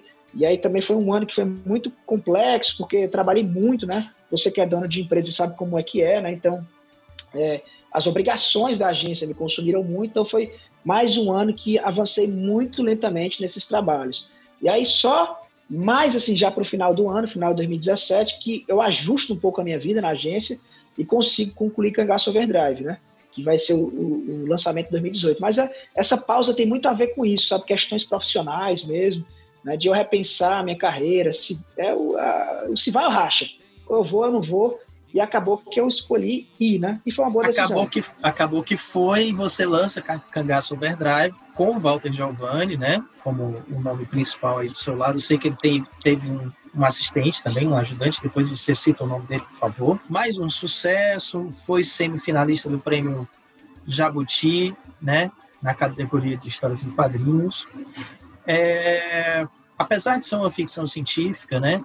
É, eu te pergunto se esse trabalho te, é o que mais te aproxima das tuas raízes nordestinas, né, do, do, das raízes do teu pai, da tua mãe que você citou, é, porque enfim até cordel tem no texto, né, é, tem o tem o cangaço, tem tem muito da cultura nordestina ali. É, então eu queria saber um pouco disso de você. Cara, sim, é, é meio maluco, porque na minha vida, é, eu até cheguei a fazer alguns quadrinhos assim, que se passavam no Nordeste, no Ceará, mas assim, quando eu começo a fazer Cangaço Overdrive, eu comecei a olhar de forma diferenciada, né, para as minhas origens, né, para minha região, para as coisas que eu vivia aqui próximo, né? E como eu já falei anteriormente, eu, eu, eu só entro no processo, cara, para entrar de cabeça, para entrar com tudo, para dar um salto mesmo dentro daquele processo. E Cangaço Overdrive também foi um processo muito rico para mim, sabe? Porque no primeiro momento a gente queria fazer uma história que fosse sobre o cangaço, né? E eu lembro de, de, ter ficado assim inseguro, assim, será que as pessoas vão querer ler essa história, querer ler? Porque lá atrás, quando eu fiz Quem Matou Já Ninguém, eu optei por lançar por uma editora de São Paulo, porque eu sentia que havia um preconceito contra o nordestino, que a gente tinha dificuldade com as nossas obras para chegar, por exemplo, no Sudeste. E não é que a gente precise chegar no Sudeste, né? O Nordeste é muito bem resolvido nessas questões, mas vamos falar, vamos ser sinceros, né? São Paulo ali, ele é o centro, né, é, comercial do Brasil, né? Quando você chega lá, você meio que pega um atalho para chegar no Brasil inteiro. Então, é, eu senti, pensando em termos de carreira, que eu precisava da história de São Paulo, por isso que eu lanço Quadraco lá atrás, né? E essa insegurança com relação a ter uma resistência com, com o que eu faço aqui, ela ainda existia lá em Cangaço Overdrive, né? Eu pensava, cara, será que eu vou, será que eu vou poder colocar aqui o nosso jeito de falar, que algumas coisas do sotaque que eu tenho aqui na história, será que quando eu colocar isso as pessoas não vão, eu não vou querer ler porque não vão entender, ou vão achar que é muito longe, né? É, tem, tem muito aquela coisa quando a gente começa a nossa história, é, ou se passa nos Estados Unidos, né? Ou quando muito a gente, a gente faz passar em São Paulo, pra, pra, porque é o que a gente lê também. Mas acabamos optando por fazer aqui no Nordeste, né? né? E a editora na época, a Draco, que participou desde a concepção, né? o Rafa, né? que tem origem nordestina também, dando corda, cara, vamos lá, vamos lá. Eu mandava para ele os textos, cara, ele dizia, Zé, cara, que diabo é isso aqui, cara? Os caras estão falando como se fosse dois paulistas falando, cara. Isso aqui não é assim. Eu já fui pro Ceará, cara. Minha mãe é, era Paraíba, não é assim que se fala, né? E tal. E eu, eu voltava e disse, cara, é realmente. Aí foi que eu quebrei assim tudo, sabe? Cara, essa, essa parada aqui vai ser uma coisa nordestina, cara. Vai ser um quadrinho regional, sabe? E vou. que eu puder colocar dentro disso, né? Desse conceito de ser um, uma história regional, eu vou colocar. E aí foi que eu entrei de fundo mesmo nessa coisa regional. É, o quadrinho, ele é um quadrinho de ficção científica, ele bebe das raízes do cyberpunk, que é um movimento que surge na década de 80 nos Estados Unidos e na Inglaterra. Toda vez que alguém vai escrever um cyberpunk, o primeiro cenário que vem à cabeça é um cenário distópico nos Estados Unidos e tal. E eu fiquei quebrando na minha cabeça sobre como trazer isso aqui para o Ceará que fosse uma história, cara, que é do Ceará, cara. Não é, não é uma história que se eu pegar aqui Cangaço Overdrive e decidir mudar os nomes de lugar e colocar Nova York e tudo vai funcionar. Não, cara essa história do jeito que ela acontece, ela só acontece desse jeito porque ela acontece aqui. Né? E aí o cordel vem como uma forma que a gente encontrou, inclusive, de mexer para que a estrutura ela também transpirasse né, Nordeste. Né? Foi uma coisa que eu encontrei. Cara, se eu colocar isso aqui, ninguém vai dizer que isso aqui não é uma coisa que é, que é nordestino, que é cearense. Né? Então o cordel vem para complementar, para mexer na forma né, e que a forma tivesse essa cara nordestina. E para mim, cara, foi, foi muito importante, sabe? Porque quando eu penso isso, né? Quando eu faço cangaço overdrive, é, eu começo a ver que, pô, cara, peraí, daqui para frente, o que eu for fazer, eu vou olhar mais aqui à minha volta, né? E foi uma grande surpresa para mim, Daniel, que eu estava muito errado lá atrás quando eu pensei que as pessoas não iam abraçar o trabalho, que foi o contrário. Cangaço Overdrive é meu trabalho mais abraçado, é de longe o meu quadrinho mais vendido, é, ele está sempre em promoção na Amazon, ele está sempre em destaque, porque ele ainda vende muito hoje, dois anos e meio após o lançamento, né? Ele ainda tem uma, ele ainda sai bastante. Eu tenho dados da editora que dizem que ele tem uma, uma vendagem que é muito maior do que todos os outros. Então, ele gerou um interesse que eu nunca, cara, ia conseguir calcular, ia conseguir prever, né? Então, é, e serve inclusive até para as pessoas que estão nos assistindo, né? Para né, olhar com mais carinho para aquelas coisas que você vive, porque isso provavelmente trabalhar esses temas vai criar identificação com seus leitores, né? E assim, a gente tem que contar mais histórias, né? Falar sobre o nosso legado que a gente tem aqui é, tem uma importância muito grande para não deixar esses costumes morrerem, não deixar essas histórias morrerem de alguma forma, né? E pode ter certeza que tem muita gente interessada nessas histórias.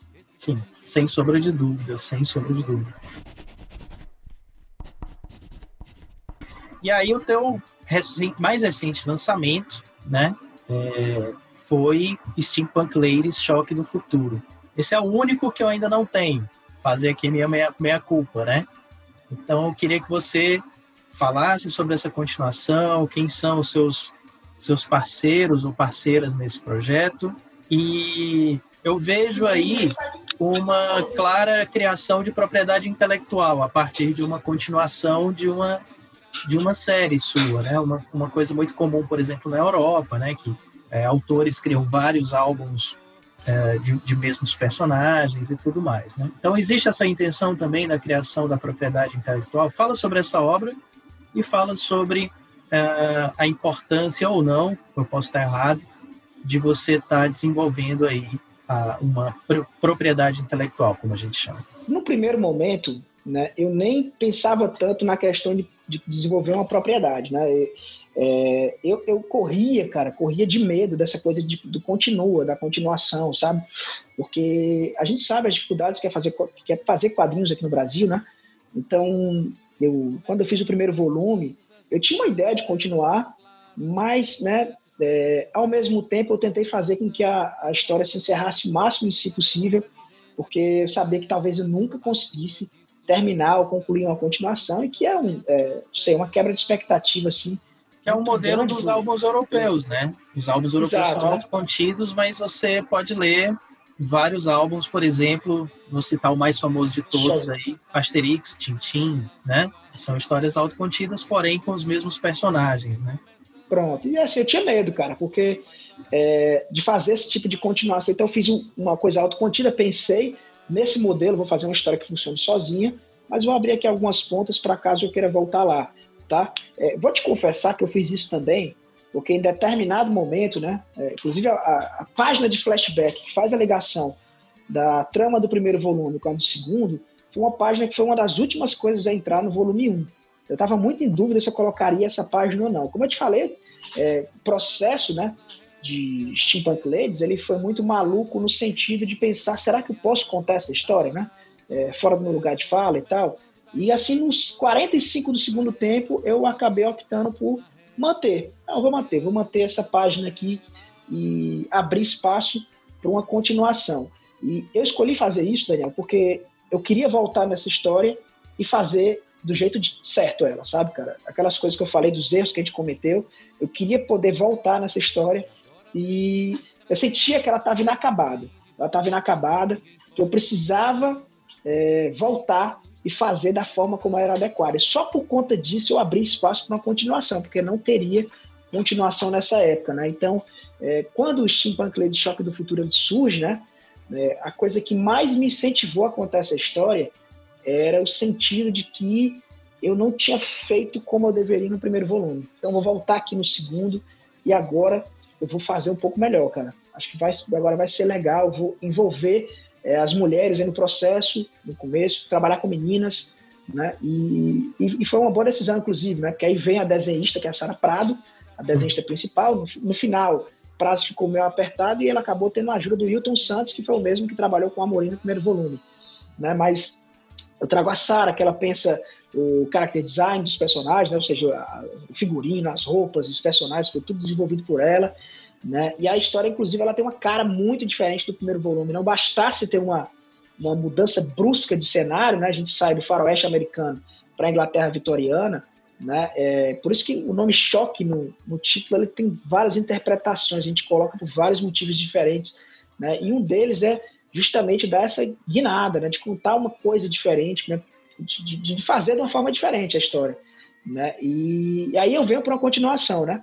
Mas aí só comentando essa questão da propriedade intelectual que você fala, é, é, eu não tinha tanto a noção de que esses meus personagens eles poderiam, né, é, seguir esse caminho, né? E para mim foi uma coisa muito legal que a, acho que ano passado, ano passado, ano passado é, entrou em contato uma pessoa da produtora de audiovisual, né? Demonstrou interesse em Steampunk Ladies e também quem matou Johnny Game, né? Foi a primeira vez que eu pensei, caramba, peraí, cara, isso aqui não é só.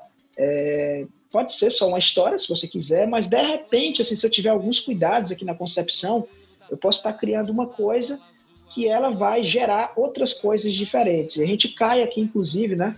Quando eu falo lá atrás sobre hoje ter uma parte do, do, do percentual assim, da minha renda aqui, que é relacionada a quadrinhos, né? É, essa parte ela nem é tanto de venda de quadrinhos, embora hoje eu até vendo bastante quadrinho, consigo vender pela internet agora nesse período que a gente está agora de pandemia, até tenho vendido bastante pela internet, mas que tem outras coisas, né? Tem as palestras que são relacionadas, Cangaço Overdrive, inclusive, é campeão de despertar interesse em entidades para me convidar para dar palestra, né? E vem esse lado também, né? Então consegui fazer uma negociação com a produtora, não vou nem entrar em muitos detalhes, cara, porque quando a gente fala de audiovisual, é, essa parte de, de, aquisição do que chama de option no mercado de audiovisual, que é quando uma empresa ela compra é, o direito para vender uma obra sua aí para uma produtora maior, para realizar filme, né? Eu consegui fazer essa, essa operação pela primeira vez na minha vida no ano passado, então é, assinei contrato com uma empresa, inclusive de fora dos Estados Unidos, né, que está tentando tornar isso uma realidade, né? Não sei se um dia vai acontecer, porque o audiovisual, ele, ele, esse option, esse primeiro momento que você negocia uma propriedade intelectual, é um primeiro passinho minúsculo até que um filme ou uma série seja realizada, né, cara? Porque envolve muita grana, envolve muita coisa, mas isso abriu para mim uma janela de possibilidades, né? Hoje eu tenho pensado muito, né, nesse sentido. Os meus próximos trabalhos que vão sair, eu quando tenho discutido com os meus parceiros, eu tenho discutido nesse sentido também. Olha, vamos vamos fazer aqui de um jeito, né, que isso também se torne atrativo para outras, outras linguagens, né? Pra, pra, pra, principalmente para o audiovisual, que vive um momento bem interessante. Não sei como vai ser agora, pós-pandemia, vai mudar muita coisa, né? Em Hollywood, ou Netflix, como eles estão trabalhando essa, essa, coisa, mas assim, é, com certeza é um mercado muito mais aquecido que o mercado de quadrinhos. Né? Então hoje é, eu tenho visto esse interesse né, das produtoras de buscar ideias. A gente tem algumas coisas que saíram no Brasil, stand do Marcelo Quintanilha, por exemplo, que virou filme, né? É, e já, já, já acontece há um tempo, mas isso está ficando mais frequente nos últimos anos. Então é um caminho interessante para se pensar também. Eu, eu hoje me preocupo bastante com isso. Como você já respondeu minha próxima pergunta, eu vou reformular a minha próxima pergunta. Você é um cara muito organizado, muito estudioso, muito planejado. Então, fico, fiquei imaginando aqui se você tinha um modelo, um modelo a se guiar, né? Você é um cara que pesquisa, tem um, você é muito antenado sabe tudo que está saindo, tudo que todo mundo está fazendo, etc. Né? E aí um modelo que me veio à mente foi o modelo do Mark Millar, que criou o Mila World, né? Será que a gente pode esperar o Zé World? é, o Wellington World aí chegando? Cara, se depender de mim, sim, né? Uma pena que não dependa só de mim. Mas assim, olha, eu vou te falar, é uma coisa que eu estou muito antenado. Nos últimos dois anos eu tenho tentado fazer uma, uma aproximação com o audiovisual, por entender que é um caminho bem interessante. Eu já cheguei a pensar, né, e já fiz algumas coisas no sentido de fazer roteiro para audiovisual, mas eu confesso que eu meio que desencanei um pouco disso, assim, né? Não sei, pode ser que no futuro eu escreva roteiro para filme, alguma coisa assim. Mas, assim, eu tenho uma paixão muito grande pela literatura e pelos quadrinhos. É, quero entrar nesse mundo, mas talvez no sentido mesmo de ser o que o Mark Millar faz, né? Né, e de realmente produzir coisas, né, e tentar fazer com que outras pessoas que elas sejam realizadas, né, por outras pessoas que já são do meio. Hoje, hoje, né, isso pode mudar. É o meu principal, é, é, é talvez seja meu, meu principal objetivo. Eu, eu, te confesso, inclusive, assim que hoje eu tenho tentado, cara, trabalhar aqui é, minha forma de produção para aumentar minha produtividade, para conseguir colocar mais coisas, né, no mercado, né, e tentar trabalhar mais rápido, né. É, eu, eu tenho tentado lançar, né? Falhei aí durante dois anos, mas lançar um álbum por ano.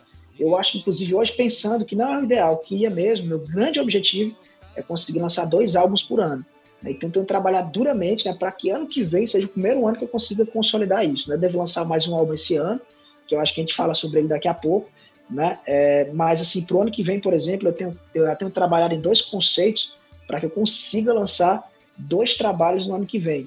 Né? Para mim, seria o ideal hoje, justamente pensando nessa coisa da propriedade intelectual, né? de, de montar um plantel aí de coisas, né? um catálogo, um portfólio, que eu possa conversar com produtoras de audiovisual.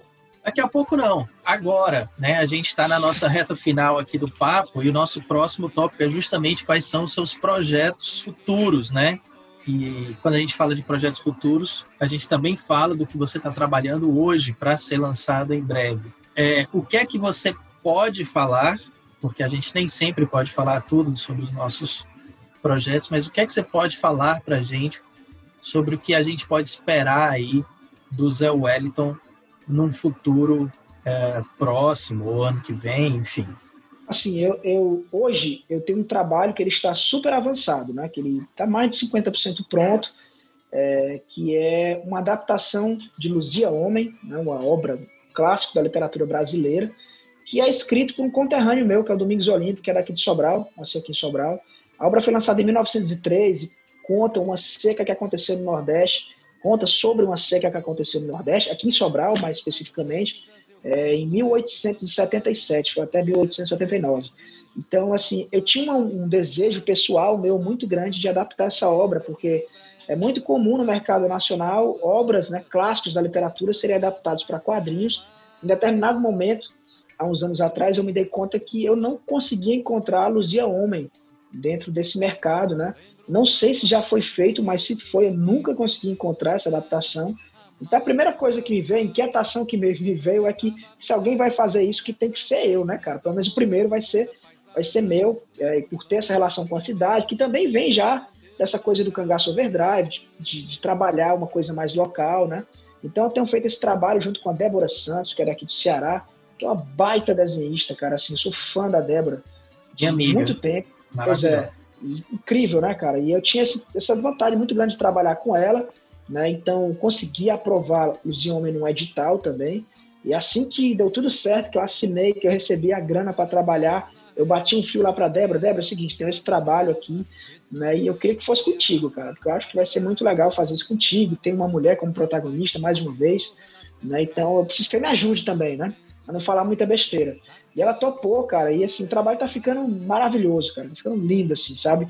É muito diferente do resto das coisas que eu fiz e eu fico muito feliz com isso, né? Eu sempre trabalhei a questão da ficção científica e da fantasia, e é um trabalho que ele é um romance, assim, basicamente, fala de um, de um triângulo amoroso, enquanto mostra alguns problemas sociais que existiam na época, então acho que isso, isso é, é talvez o que ligue com os meus trabalhos anteriores. Além, tá da além do desafio de adaptar uma obra literária para quadrinhos, né? Exato, são muitas escolhas para serem feitas, assim, sabe? É, a gente começou numa pegada primeiro de fazer uma adaptação que fosse mais integral e a gente foi meio que, não, peraí, cara, a gente tem que mudar algumas coisas aqui nessa história. Já seriam, já seriam mudanças necessárias para simplesmente converter uma coisa de uma linguagem para outra, né? Mas a gente foi além, cara. A gente fez algumas mudanças na história para talvez assim fazer algumas adaptações para esse momento que a gente vive hoje também, né? E assim o resultado tá ficando maravilhoso, cara. E acho acredito que a gente lança isso esse ano ainda, né? Nossa, nossa, nossa meta é lançar em dezembro, né? né? Então, é, acho que nós conseguiríamos, conseguiremos cumprir essa meta. Está bem avançado pela, já o trabalho. Pela Draco também? Provavelmente sim. Né? Uhum. É, é, a editora que está nos acompanhando nesse momento. Né? A gente vai bater o martelo aí quando fechar o trabalho, mas há muita probabilidade de trabalhar mais uma vez com os meninos, né? que tem nos ajudado também nesse projeto. E pode né? falar alguma e coisa sobre o ano que vem? Posso, sim. Um pouco. E, é, a questão não é, nem, não é nem coisas contratuais, assim, de poder esconder um trabalho. Existem mesmo as incertezas do, da produção. Sim, é, existe, de, né? de, prometer Mas, algo e não entregar.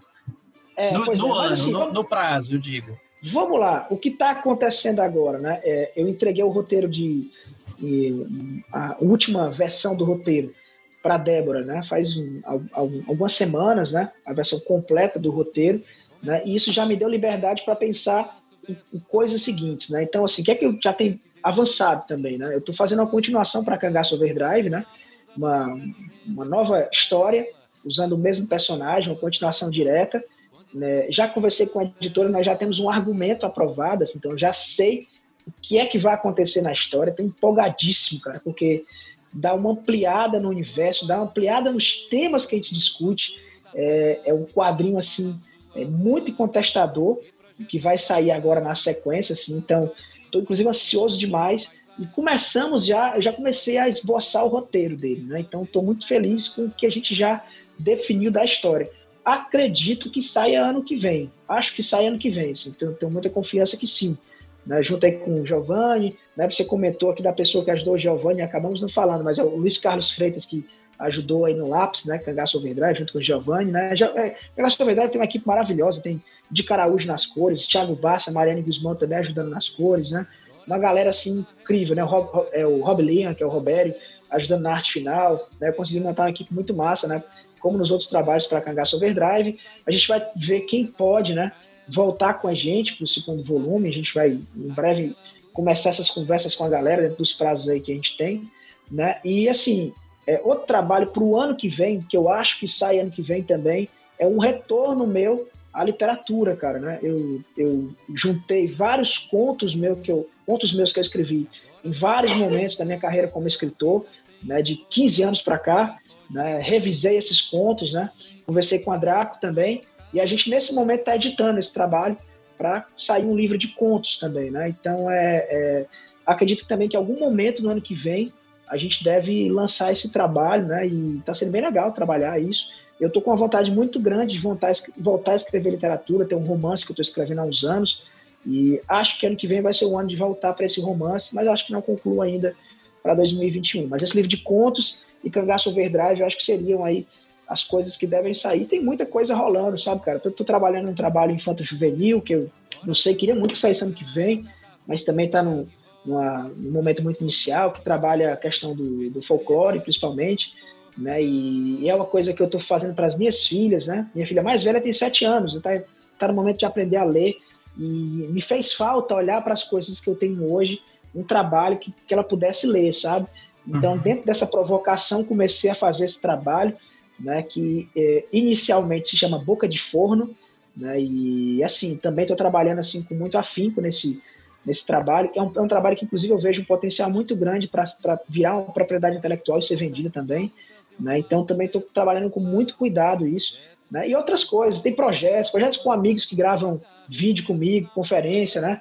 alguns aí que estão sendo, sendo desenvolvidos, né? É, inclusive tenho pensado muito sobre esses projetos, né? E muitas coisas assim rolando, né? Quem é roteirista tem essa possibilidade de trabalhar vários projetos ao mesmo tempo. É muito difícil para um desenhista fazer isso, né? Mas para a gente, né? A gente consegue trabalhar um pouco mais rápido, né? E assim tem, tem muita coisa rolando ao mesmo tempo. E eu, eu, eu, eu hoje estou assim muito no no natural, sabe? Eu deixo rolar, claro, vou claro. vendo as coisas que vão acontecendo, aí vem uma ideia aqui, já acrescento naquele argumento, e uma hora ou outra, esses projetos eles vão entrando na fila, né? Como o Luzia Homem acabou de sair da fila de produção para entrar Cangaço Overdrive 2, né? E aos poucos a gente vai construindo esses projetos, né?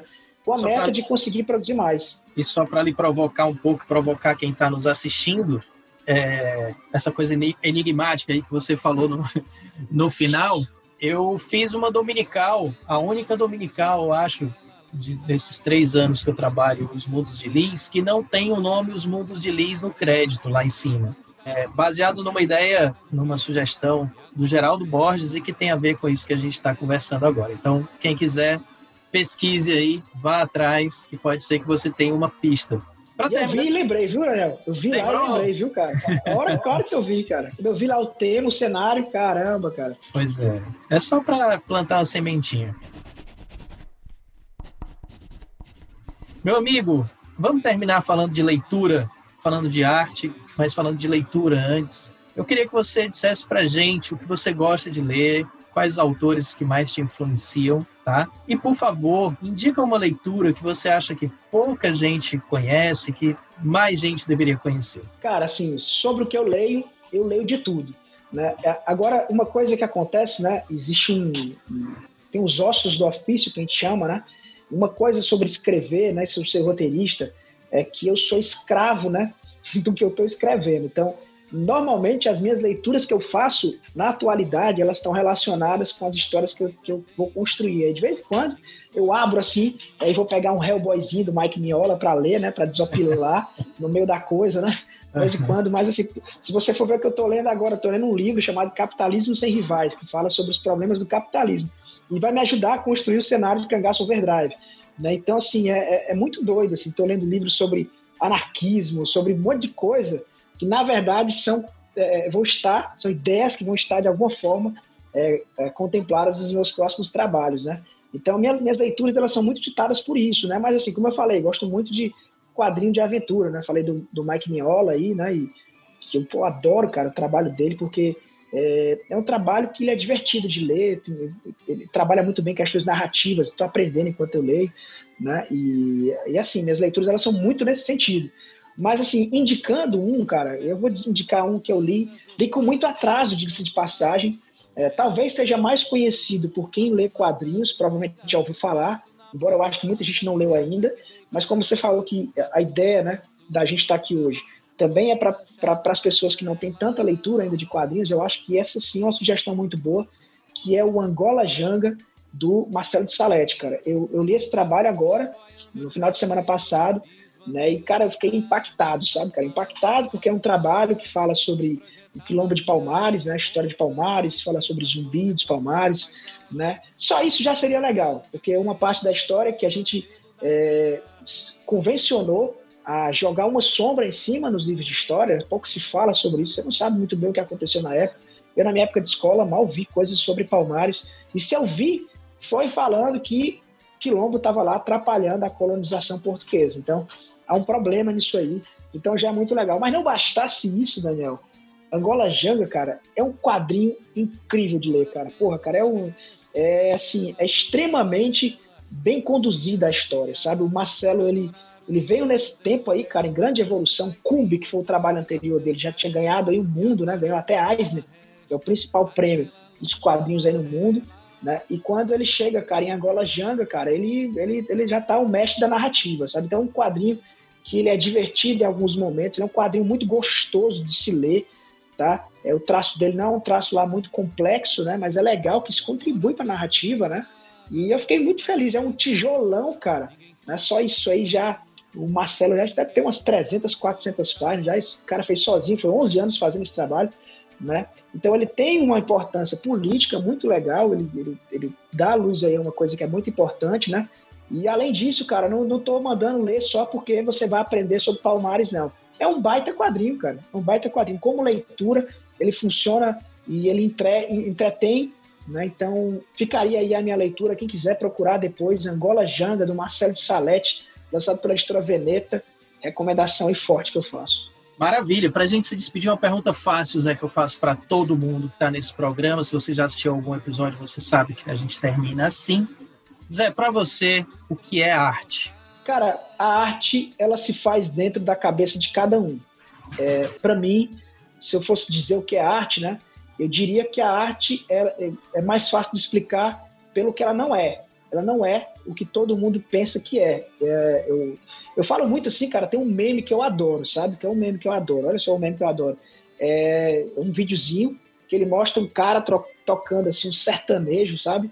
Bem popularzão, desse que a galera gosta de criticar. Aí a câmera sai do cara e mostra uma mulher agarrada com a cerveja chorando, sabe? Ouvindo sertanejo.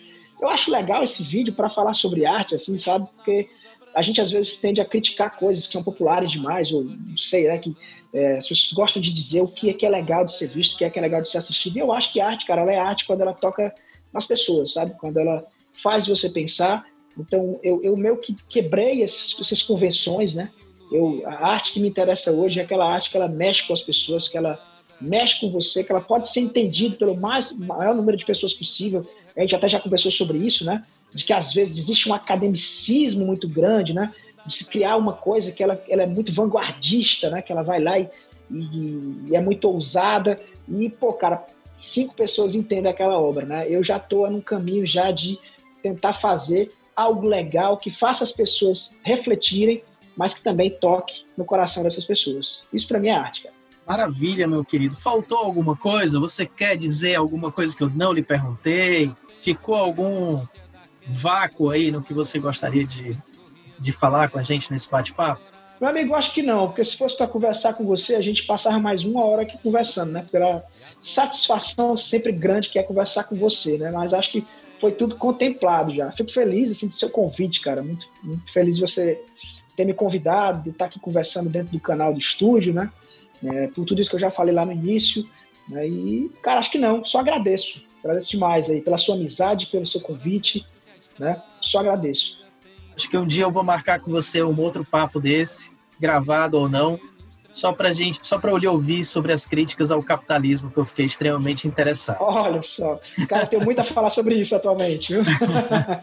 Que maravilha, cara. Muito obrigado, Zé. Foi um prazer imenso. Eu gosto muito de você. Para mim, você é um grande exemplo de ser humano, de profissional. Um exemplo mesmo. Eu tenho certeza que não só eu, como todo mundo que está assistindo ou ouvindo esse papo, tem muito a aprender com tudo que foi dito aqui. Muito obrigado mesmo, um fortíssimo abraço e até a próxima, e que a próxima seja próxima, né? Eu que agradeço, meu amigo. Sempre um prazer. Valeu, Zé. Um abração. Até mais, cara. Um abração.